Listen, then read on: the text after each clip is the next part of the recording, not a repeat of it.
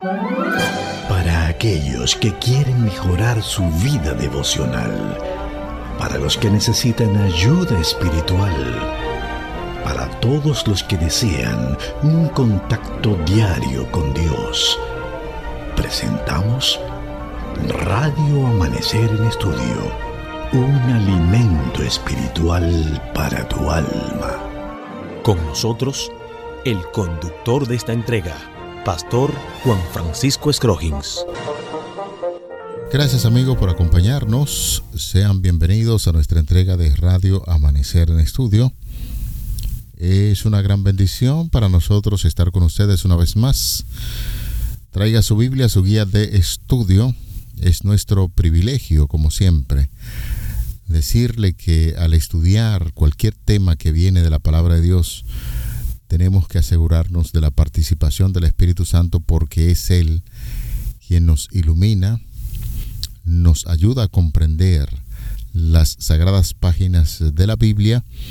Y hoy, justo como vamos a estudiar acerca de un sacerdote eterno, es evidente que se está refiriendo a nuestro Señor Jesucristo, nosotros quisiéramos decirle, traiga su Biblia, su guía de estudio, y es importante que hoy nos aseguremos de la participación del Espíritu Santo en este estudio. Está con nosotros aquí en cabina haciendo los comentarios a estas lecciones, como cada día, Pastor Domingo Guzmán, a quien saludamos con todo afecto cristiano. Muchas bendiciones, Pastor. Gracias, Pastor Scrogin. Con mucho cariño y afecto también saludamos a todos los amigos oyentes que se dan cita cada día en este espacio Radio Amanecer en estudio con el propósito de ser edificados espiritualmente en este estudio sistemático de la palabra de Dios que realizamos en la iglesia adventista en todo el mundo y en este trimestre de forma especial estudiando el libro de Hebreos en el contexto de esta lección que ha sido preparada por Félix Cortés titulada en estos últimos días el mensaje de Hebreos. Esta semana estamos estudiando Jesús el sacerdote fiel y ya estamos a la altura de la mitad de la semana y hemos visto a través de los estudios que se han hecho ya en esta semana varios aspectos importantes acerca del sacerdocio de Jesús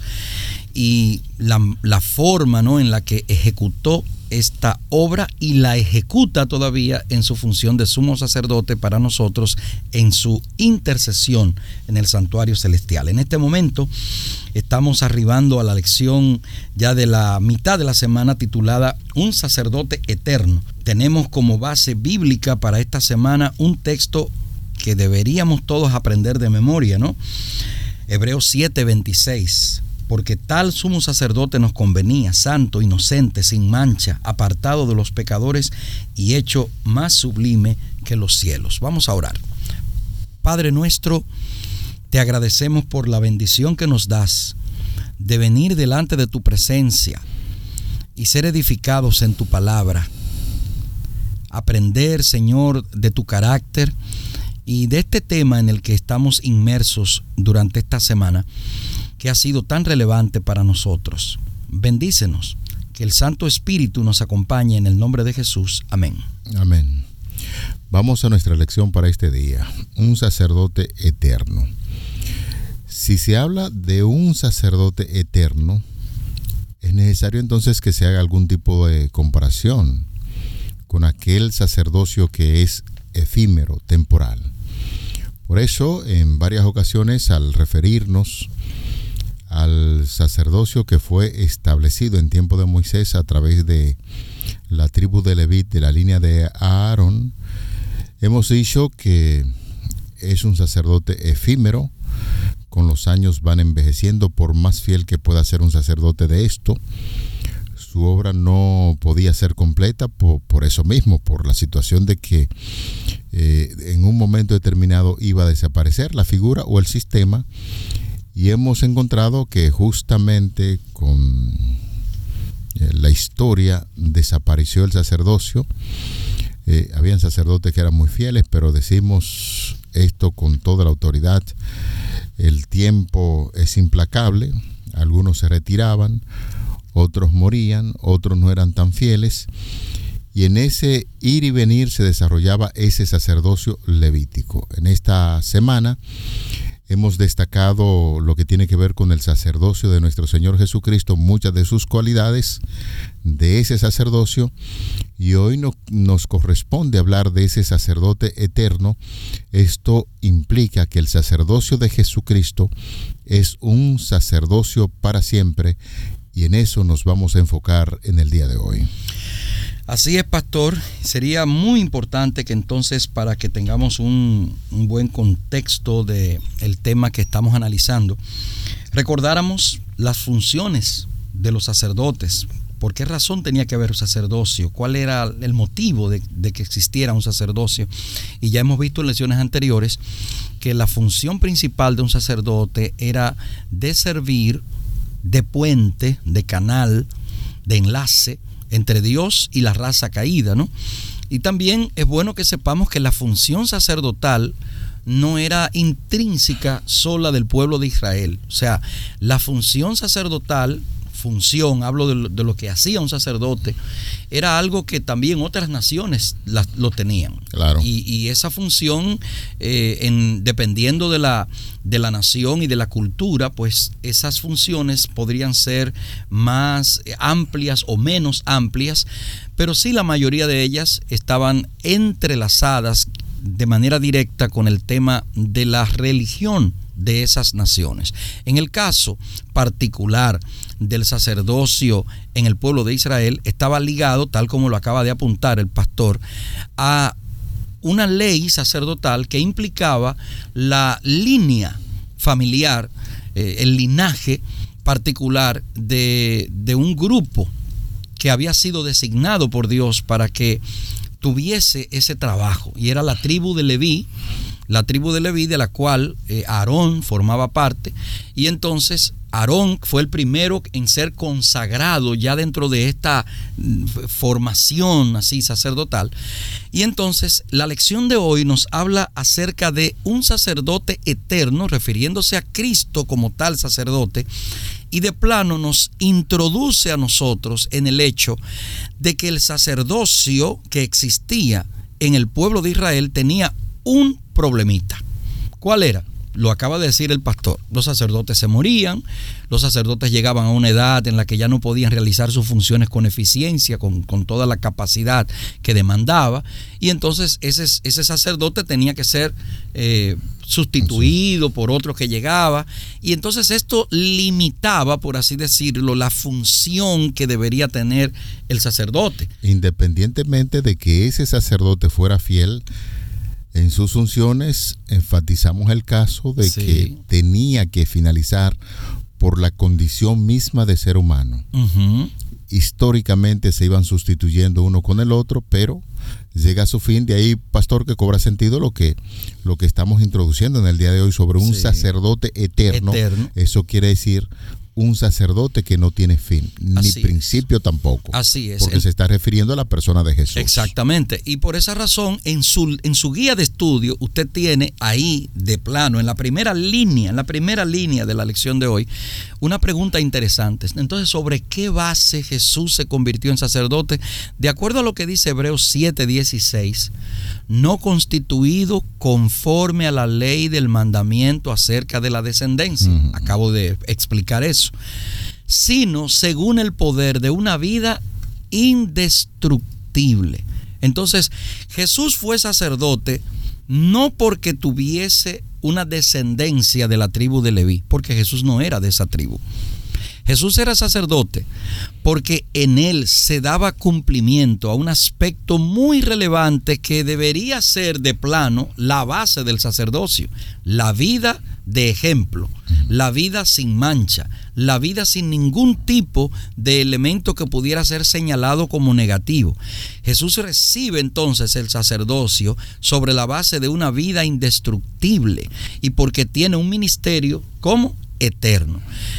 El otro punto relevante es que aunque el Jesús humano duró tres años y medio de ministerio en la tierra, pero recordemos que Jesús es Dios, divino también, y su sacerdocio, entonces, tal como lo presenta nuestro título de la lección hoy, sería entonces un sacerdocio eterno.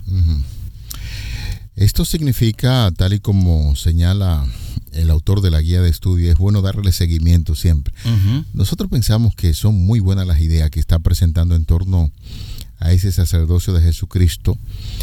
Significa que el ministerio de Cristo nunca será superado. Amén. Ya lo decíamos, definitivamente porque eh, todo ser humano es imperfecto y por mejor ministerio que haya desarrollado siempre se va a encontrar una parte oscura dentro de ese ministerio, incluso Pastor Guzmán y amigos oyentes, notamos que cuando el sumo sacerdote una vez al año iba a hacer su intercesión por el pueblo, él tenía que asegurarse en primera instancia que su vida en su vida no, no estuviera marcado algún tipo de pecado que podría afectar definitivamente hasta con la muerte su ministerio.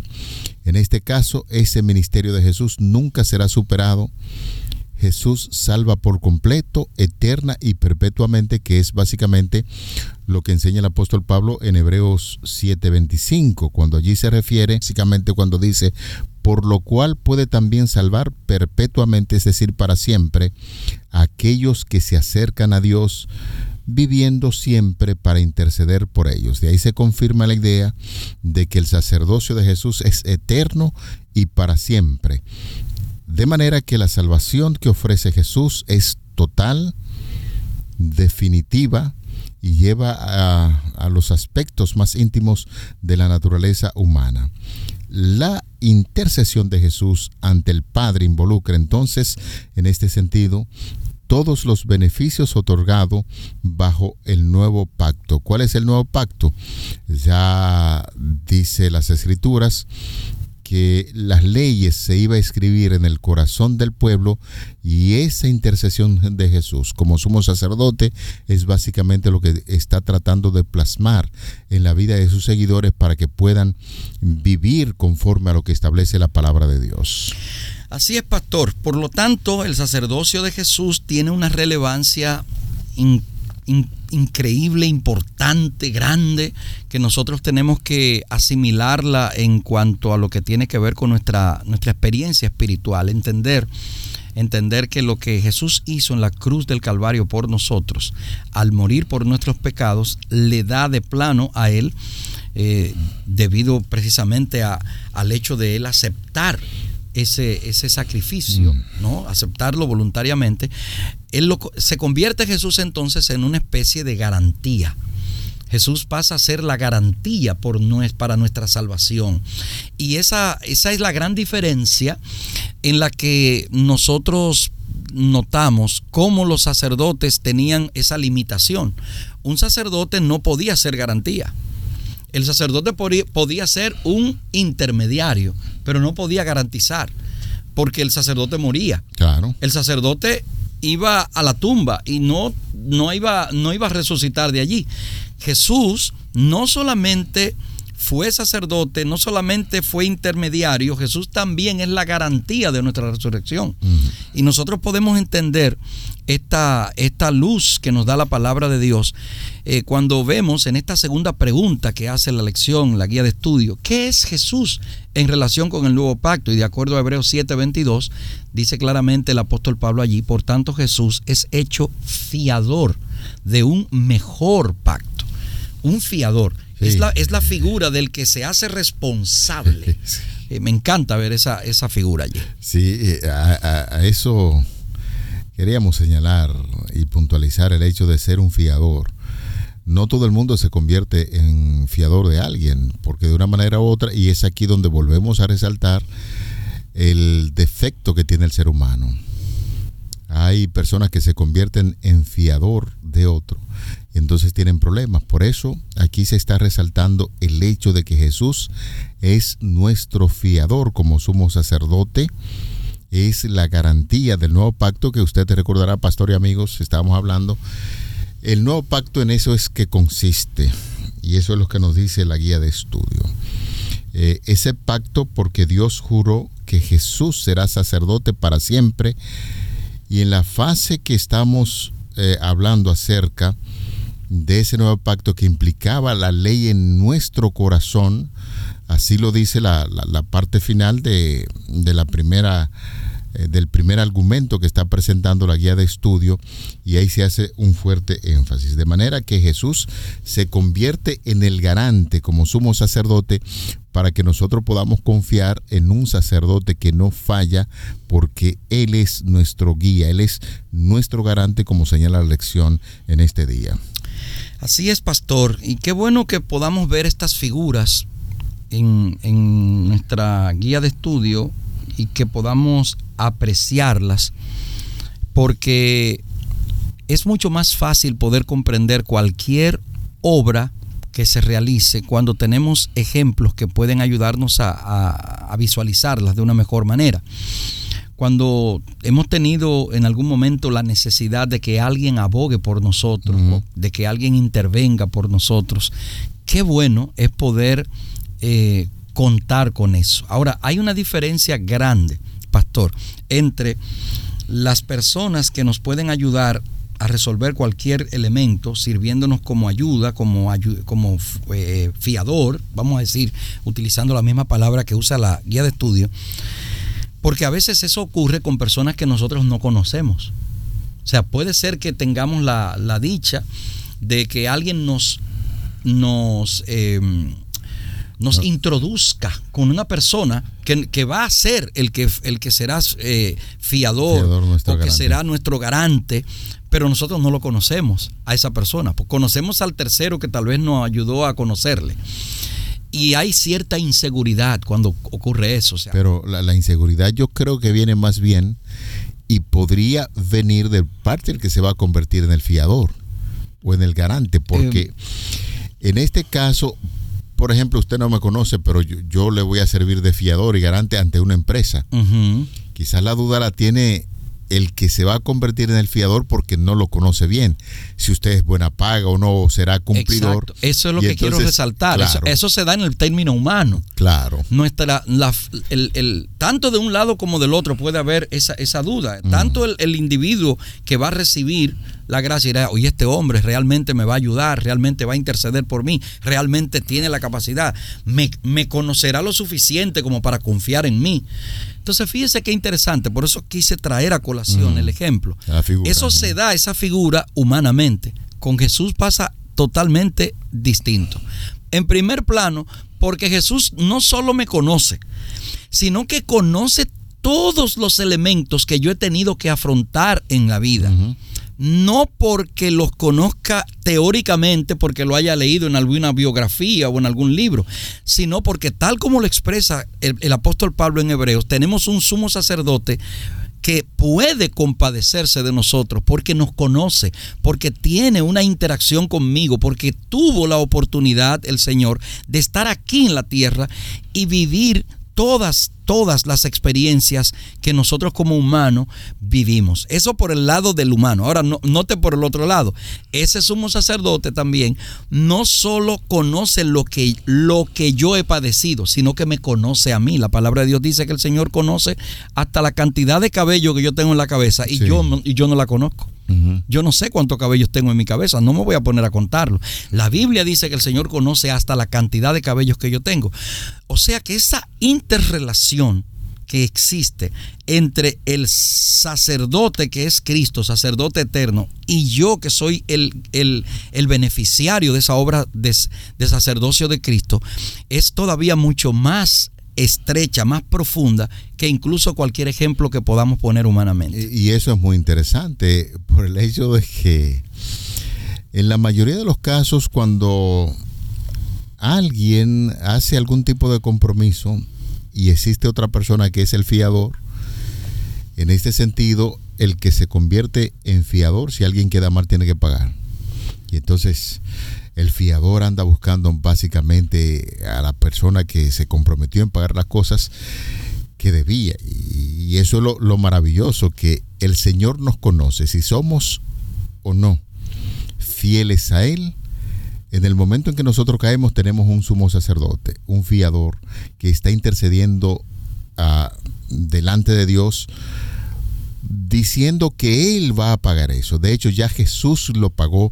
Entonces eso debe motivarnos a nosotros a buscar a ese fiador a ese sacerdote. Por eso es que el mismo Pablo en la carta a los hebreos dice que Jesús intercede por nosotros en el cielo y que podemos acudir a Él en cualquier momento porque Él es nuestro garante ante Dios.